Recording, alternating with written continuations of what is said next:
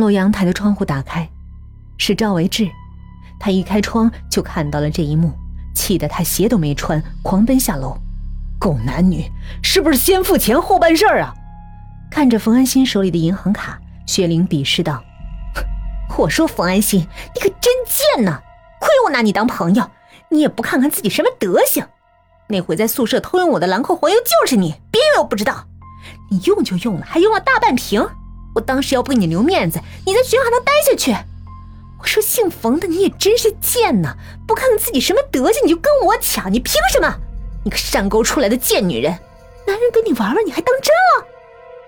赵维志这个时候赤着膀子从楼道里冲出来，一拳打在江涛脸上，二人扭打起来，最后还是楼下的保洁阿姨报了警，四人被带回派出所调解，才平息了纷争。回到廉价出租房，赵维志抓住冯安心的头发，把他一路拖到卫生间，把他的头按到粪池里。赵维志按下冲水开关，厕所里的水几乎呛到了冯安信，无法呼吸。伴着那股咸臭味，赵维志用脚踩住冯安信的头，往粪池里压道：“老子没钱你就偷人，存心给老子戴绿帽子！你怎么那么不要脸？你个贱女人，还偷是吧？老子让你偷，你吃屎去吧！”冯安心把赵维志从厕所里一直打到卧室，打到浑身是伤，整张脸肿得像馒头。赵维志手打疼了，直接就上脚。皮鞋踩着冯安心的手指，用踢的肚子、背、胸，我可能要被这个疯子打死了。这是冯安心当时脑子里想到的。冯安心的嘴角溢出一丝鲜血。你打死我吧，反正我活着也没意思。赵一志吐了一口痰在他脸上，最后赵一志打累了，出去喝酒了。留下伤痕累累的冯安心蜷缩在满是蛛网的角落。冯安心看着掉灰裂开的天花板，一滴泪划过脸颊。弟弟的病，由于原先的宿舍安排了别人进去住，跟宿管沟通后，冯安心被暂时安排去了别班的宿舍。赵维志在几天之后带着几箱苹果来到宿舍看望冯安心。说那天晚上喝酒失去理性，不是有意伤害和侮辱冯安心的。冯安心直接起身，把他带来的苹果扔出窗外，大吼一声“滚”。本来冯安心想报警，但想想以前两人毕竟爱过一场，所以算了，一切恩怨就此勾销。一个星期后，母亲说，弟弟因为营养不良走了。星期三去的县城大医院就诊，住院后一周就去世了。大夫说，弟弟是因为营养不良导致多器官衰竭，外加贫血去世的。看着平静的湖水，夜里冰冷的雨打在自己脸上，冯安心的脸上没有泪痕，他哭不出来。尽管他悲痛万分，如果当初是自己最先遇到江涛，而不是薛玲，那该有多好。自己不比薛玲难看，成绩不比他低，唯一就是差在出身。凭什么薛玲能得到白马王子的呵护？难道就凭他是城里人？雨忽然停了，是打着伞的江涛出现在自己身后。会着凉的，傻丫头。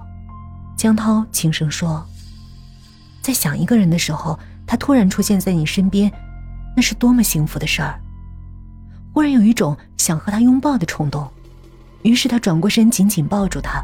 他大哭：“别离开我。”江涛丢下手里的雨伞，撕片嘴唇，不到片刻便紧紧贴在一起。江涛带他去五星级酒店，然后二人颠鸾倒凤，大汗淋漓。那一晚，他抚着她的头发入睡。天亮的时候，江涛的手机响了，接起电话的江涛不耐烦地说：“陪我妈见客户，昨晚喝多了，待会儿给你回电话。”说完就不耐烦地挂了电话。冯安心请假回老家的时候，江涛塞了张支票给他。你弟弟办后事需要钱，这些你先拿着，不够再给我打电话。弟弟的尸体等着下葬，没过一天好日子的他瘦得跟骷髅一样，家徒四壁，一贫如洗。简陋的灵堂搭在雨中，连香火都被风雨打熄了。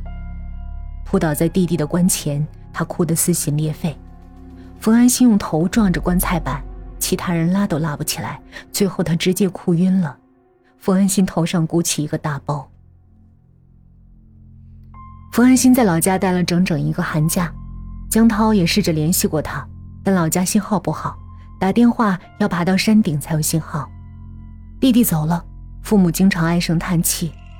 堂屋的门一半已经腐朽破败，冷风灌进来，说不出的寒意。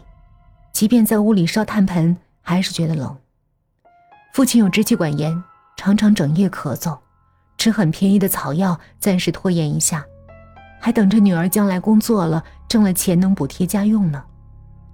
小的时候床窄窄的，现在弟弟死了，床终于宽敞了。寒假结束后回到学校，冯安心买了一件性感的紧身内衣，周末约出江涛。两人又是一番云雨，在床上，冯安心枕着江涛的臂弯，柔声说：“你什么时候和他提分手？”得到的回答却是冰冷的：“现在还不是时候。”那我要等多久？那个女人最近特别敏感，连我身边的客户都要一一过问。她最近看我特别紧，你给我发短信的时候当心点儿，她随便翻我手机。许多事情，有第一次。就会有第二次，乃至第三次，比如偷情。我回学校了，不用你送，你先回去吧，不然他又怀疑你。冯安心穿好衣服离开酒店房间。冯安心走后没多久，江涛进浴室洗了个澡，裹着浴巾出来的时候，门铃响了。